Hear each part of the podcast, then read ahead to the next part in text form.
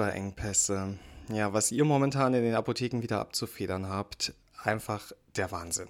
Wir sprechen heute auch darüber, ob da endlich mal ein Ende in Sicht ist. Herzlich willkommen zur neuen Folge vom PTA Heute Podcast am 18. Juli 2022. Ich darf auch heute wieder moderieren. Mein Name ist Benedikt Richter. Und ich moderiere nicht nur, sondern ich habe auch die Meldungen der letzten Woche durchforstet und euch das Wichtigste hier zusammengetragen. Das sind unsere Themen heute.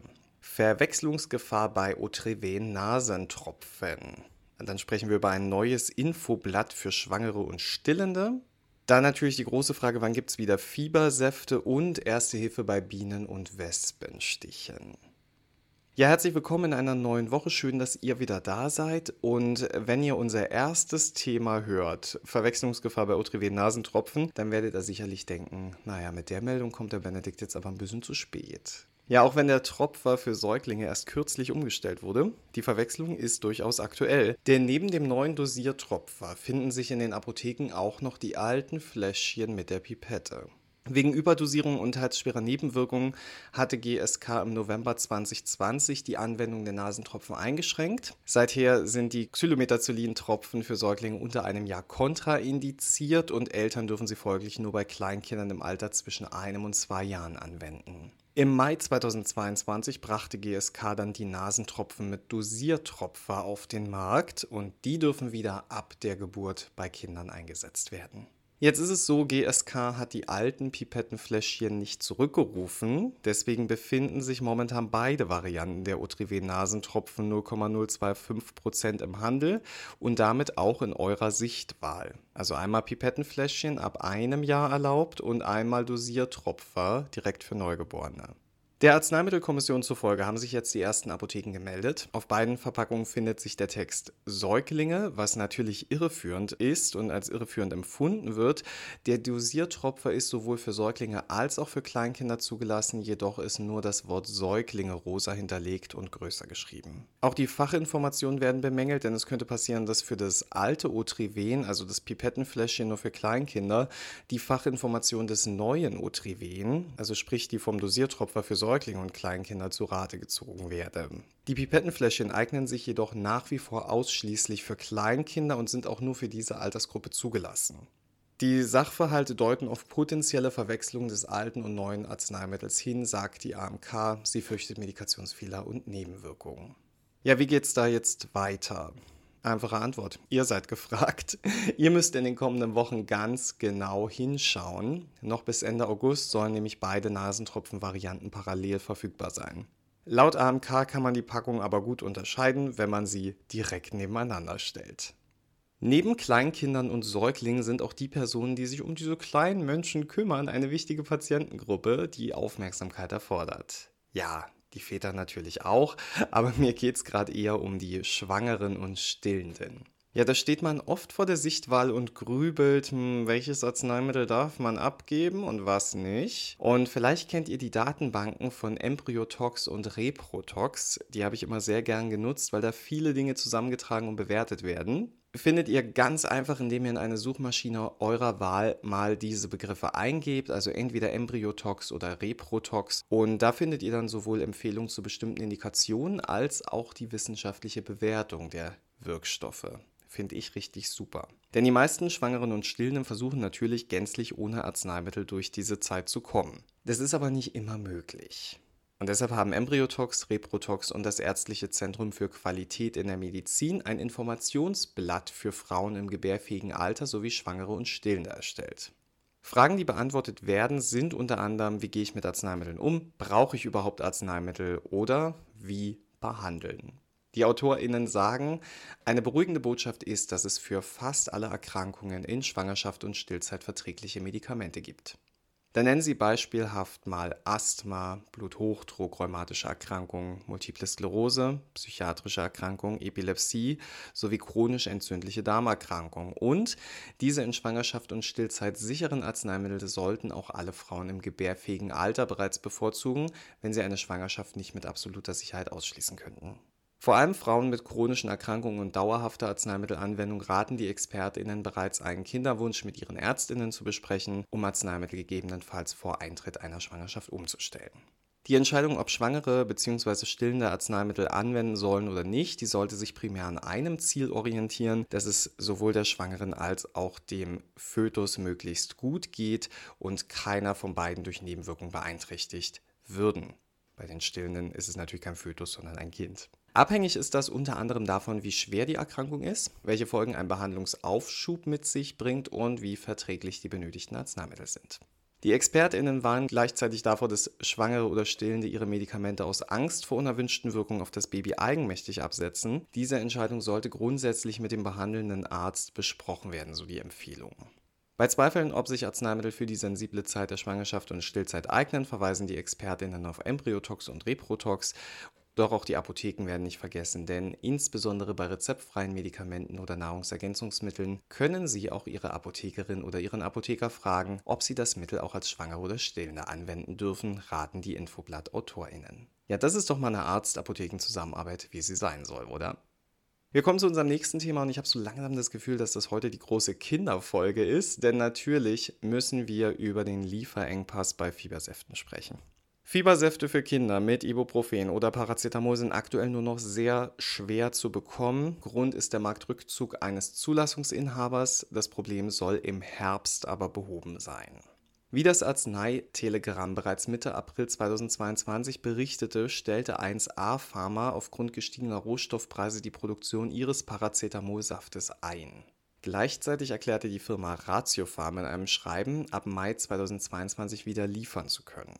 Der Branchenverband Pro Generica bestätigte, dass mit dem Marktrückgang von 1A Pharma nur noch Ratiopharm als einziger Hersteller die Hauptlast der Versorgung stemme. Allein in den letzten zwölf Monaten sei laut Branchenverband der Wirkstoff Paracetamol um 70 Prozent teurer geworden. Und das eine bedingt das andere, denn die Lieferengpässe im Bereich der paracetamolhaltigen Kinderarzneimittel haben sich auf die Ibuprofen-Präparate ausgeweitet. Viele Apotheken fühlen sich nicht mehr in der Lage, die Nachfrage adäquat erfüllen zu können.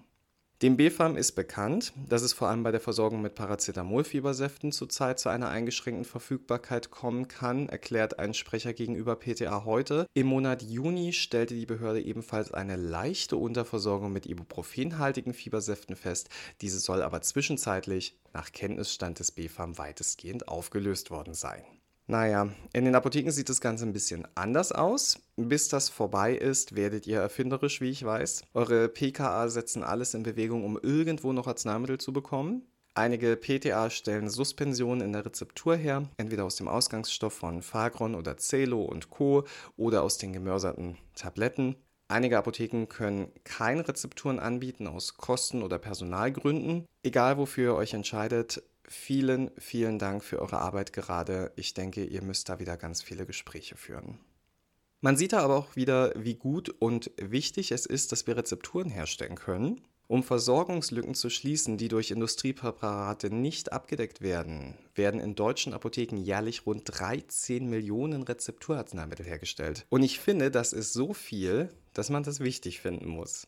Aber nicht jeder fühlt sich da ganz sicher. Daher ein kleiner Tipp für euch. Im Rahmen der digitalen Fortbildungsreihe DAV Rezeptur Sommer 2022 finden seit dem 13. Juni im Wochenrhythmus sieben Online-Vorträge zu ja, so kniffligen Rezepturproblemen statt. Also Ausgangsstoffprüfung, Auswahl der passenden Grundlage, Herstellung von Gelen und Emulsionen, Festlegung der Haltbarkeit und natürlich auch Fragen zur Rezeptabrechnung bzw. Taxation. All das findet ihr da. Alle Vorträge stehen euch bis zum 18. September online zur Verfügung. Einfach mal nach DAV Rezeptursommer im Internet oder auf pdaheute.de suchen. Ja, ich habe vor Rezepturen keine Angst, dafür aber vor Wespen. Ja, kein Scherz. Wenn eine Wespe an mir herumfliegt, dann höre ich auf, mich zu bewegen und presse die Lippen ganz doll zusammen, damit sie mir nicht in den Mund fliegt. Völlig übertriebene Angst, ich weiß. Aber wenn ich höre, dass der Nabu Hessen sagt, dass es in diesem Jahr besonders viele Wespen gibt und bereits Ende Juli eine regelrechte Wespenplage in Deutschland erwartet wird, dann möchte ich mich am liebsten zu Hause einschließen. Aber sind wir mal fair, ein Wespenstich ist, wenn man jetzt kein Allergiker ist, nicht das Ende der Welt. Und die kleinen Tierchen sind sogar ein bisschen faszinierend. Aktuell sind nämlich die Arbeiterinnen der Wespenvölker mit der Futtersuche für die Larven beschäftigt und sorgen fleißig dafür, dass die Völker wachsen. Wäre es übrigens feuchter und kühler, dann würden die Wespenlarven von Pilzen befallen werden und absterben. Davon bleiben sie in diesem sehr trockenen und warmen Jahr jedoch verschont und dadurch ist eine hohe Population zu erwarten. Bei dem Stich einer Biene, da bleibt in der Regel der Stachel zurück, den verliert das Insekt beim Zustechen. Bei Wespen ist es leider so, die können mehrfach zustechen und ziehen den Stachel dabei wieder zurück. Bei einem Bienenstich sollte daher der Stachel sofort entfernt werden. Die beste Methode ist ähm, das Wegschnipsen oder Wegkratzen, denn mit dem Stachel verliert die Biene auch die Giftblase, die dann weiterhin pulsiert.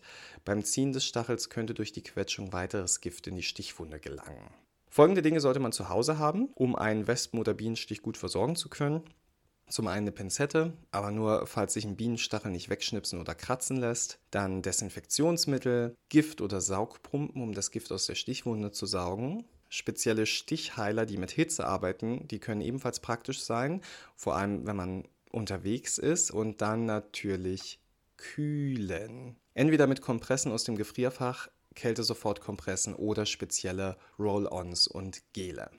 Und um den Juckreiz und die Schwellung zu lindern, da werden Salben und Gels mit Antihistaminika oder niedrig dosierten Glukokortikoiden eingesetzt.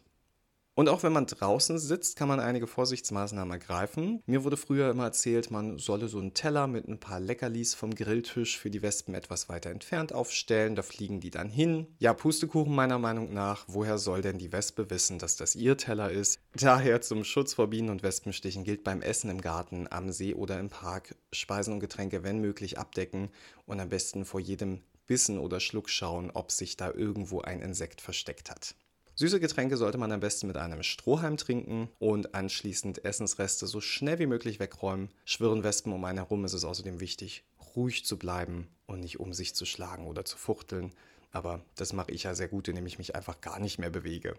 Normale und typische Symptome eines Wespen- oder Bienenstichs sind eine starke Schwellung an der Einstichstelle, Schmerzen, Brennen oder heftiger Juckreiz und es kann sich über einen Zeitraum von etwa 24 Stunden einstellen.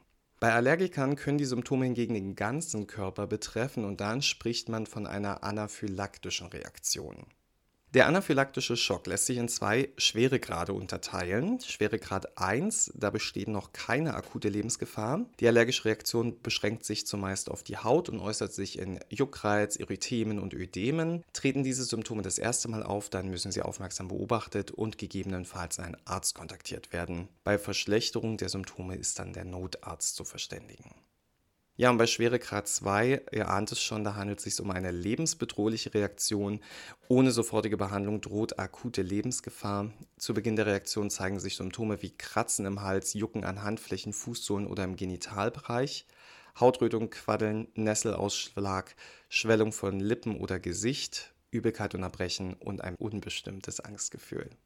Wenn ihr eine anaphylaktische Reaktion miterlebt, dann solltet ihr wie folgt handeln. Natürlich Schritt 1 den Notarzt verständigen, bei einem Bienenstich den Stachel entfernen, beim Betroffenen bleiben und für adäquate Lagerung sorgen, also Hochlagerung der Beine bei vorherrschenden Herz-Kreislauf-Symptomen, Hochlagerung des Oberkörpers bei vorherrschenden Atemproblemen. Betroffene sollte man dabei unterstützen mit Medikamenten, sprich Antihistamin und Cortison aus dem Anaphylaxie-Notfallset bei Atemnot zusätzlich auch ein Spray. Und natürlich der Klassiker, der Adrenalin-Autoinjektor, zum Beispiel Anapan oder Fastject, die sollte man bereithalten und bei Verschlechterung seitlich in den Oberschenkelmuskel injizieren. So, jetzt seid ihr gut vorbereitet für die Offizien und für die Grillparty. Das ist doch super. Ich fand es wieder schön, mit euch in die neue Woche zu starten. Ich hoffe, wir hören uns nächste Woche wieder. Das war der PTA heute Podcast für diese Woche. Bis zum nächsten Mal und gehabt euch wohl.